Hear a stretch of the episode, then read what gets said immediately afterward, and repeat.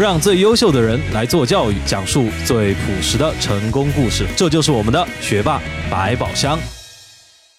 大家好，欢迎来到我们的学霸百宝箱，我是队长。今天我们为大家送上三好专业课的第四堂试听课——临床医学初级课。现在就让我们开始吧。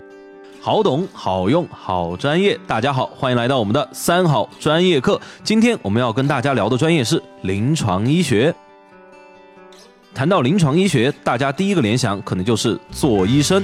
呃，其实这个联想是非常准确的。但临床医学也分西医和中医，咱今天就主要讲讲西医的临床医学专业。首先，我们到底为什么要学临床医学专业呢？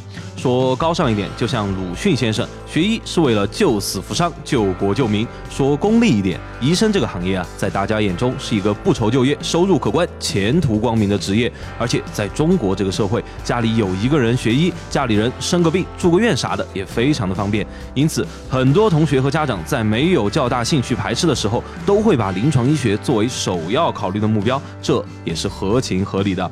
但我们大家真的准备好了面对临床医学这个专业吗？听说医学圈子里有句话叫“劝人学医，天打雷劈”。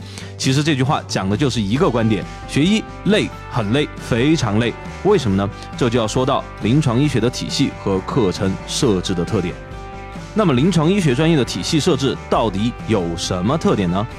首先，临床医学和其他专业相比，第一个特点就是学习年限超长，学时最短的学位也需要五年时间，最长的要八年甚至更多。具体讲，临床医学分为临床医学五年制本科、临床医学五加三本硕连读和临床医学八年制本硕博连读。